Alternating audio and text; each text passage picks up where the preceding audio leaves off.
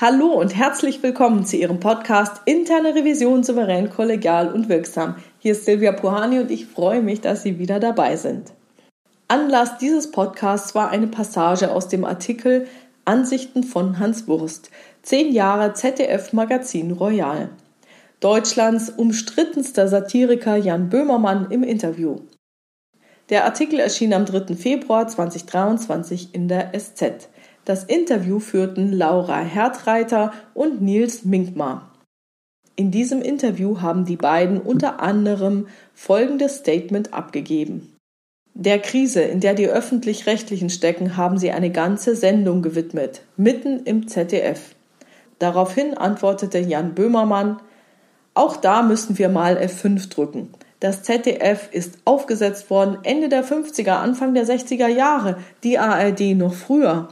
Öffentlich-rechtliche Strukturen haben nie eine grundlegende Aktualisierung erfahren. Es ist mir nicht begreiflich, warum man in den Sendern glaubt, man müsse aus der Defensive heraus argumentieren. Warum schaut man angesichts des klaren strukturellen Reformbedarfs nicht auf das, was man hat und was toll funktioniert? Fehlen da die Skills oder der Mut für einen Schritt nach vorn? Oder mangelt es an dem Urteilsvermögen, was funktioniert und was nicht? Tja, deswegen habe ich das aufgegriffen. Weshalb werden Strukturen nicht aktualisiert?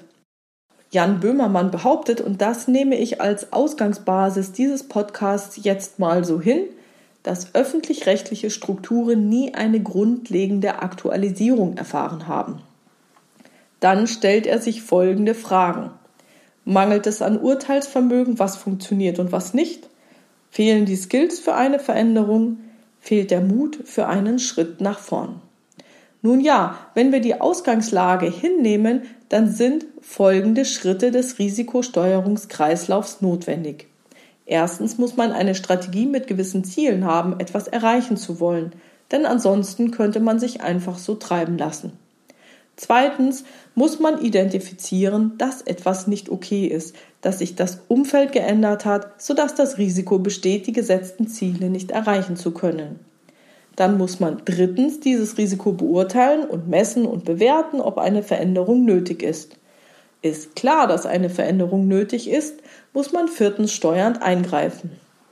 Dann muss man fünftens Schritte einleiten, die dazu führen, dass das Risiko bewältigt werden kann. Anschließend ist sechstens zu kontrollieren, ob die eingeleiteten Schritte tatsächlich zum Erfolg führen.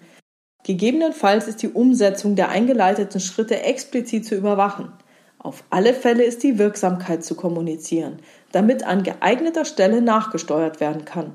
Tja, und dann sind siebtens noch die enthaltenen Annahmen auf ihre Gültigkeit zu überprüfen. Eine dieser Annahmen dürfte im vorliegenden Fall sein, dass es eindeutige Ziele und wenige linearkausale Wirkungszusammenhänge gibt, aber keine weiteren Kräfte am Werk sind. Was Jan Böhmermann weiter anspricht, sind die notwendigen Skills. Ich glaube, die kann man sich extern einkaufen. Daran sollte es nicht scheitern. Tja, und dann erfordert es noch Mut, und den kann man nicht extern einkaufen. Den muss man selbst haben. Vielleicht ist es ja so, dass es in einem politischen System deutlich schwieriger ist, diesen Mut aufzubringen. Vielleicht sind aber auch Strategie und Ziele nicht so eindeutig definiert wie in Unternehmen. Oder die bestehenden Wechselwirkungsverhältnisse wirken nicht linearkausal, sondern unterliegen eher Aspekten, die wir mit lebenden Systemen in Verbindung bringen. Zum Beispiel können sich diese spontan aus sich selbst heraus verändern oder sind in andere lebende Systeme eingebettet. Auch ist das Beharrungsvermögen eines Systems nicht zu unterschätzen. Manchmal entsteht Stillstand nicht durch Ruhe und Entspannung, sondern aus entgegengesetzt wirkenden starken Kräften, die sich insgesamt jedoch im Gleichgewicht halten. Wenn Sie für Ihre Organisation etwas verändern wollen, sollten Sie im ersten Schritt herausbekommen, ob solche entgegengesetzt wirkenden Kräfte im Spiel sind. Das können übrigens deutlich mehr als zwei sein. Also hören Sie nicht nach zwei identifizierten Wirkkräften auf. Identifizieren Sie möglichst viele Aspekte, die auf das System einwirken. Dann suchen Sie nach Akupunkturpunkten. Das sind Stellen, an denen klitzekleine Veränderungen große Auswirkungen haben können. Wenn Sie für Ihre Maßnahmen solche Akupunkturpunkte im Auge haben, dann werden Sie in Ihrer Folgeprüfung sehr wahrscheinlich nicht mehr von Ihrem Vorbericht abschreiben können. Das ist zwar prüferisch herausfordernder, lohnt sich meiner Meinung nach aber deutlich, denn dann war Ihre Prüfung wirksam. So, das war's für heute. Ich freue mich über Ihre Ideen, Gedanken und Kommentare auf meiner Webpage oder in der LinkedIn-Gruppe Interne Revision souverän, kollegial und wirksam unter dem Post zu diesem Podcast. Vielen lieben Dank. Melden Sie sich gerne auf www.puhani.com für meinen Newsletter an. Wenn Sie mir eine Mitteilung schicken wollen, dann machen Sie das gerne per Mail an info@puhani.com oder über das Kontaktformular auf meiner Webpage. Wenn Sie von mir eine Antwort erwarten, hinterlassen Sie dort bitte Ihre E-Mail-Adresse. Ansonsten bleibt das Ganze anonym. Teilen Sie den Podcast gerne unter Ihren Revisionskolleginnen und Kollegen und nochmal herzlichen Dank für all Ihre schönen Rückmeldungen. Bleiben Sie dran und hören Sie gerne wieder rein in Ihren Podcast Interne Revision souverän, kollegial und wirksam.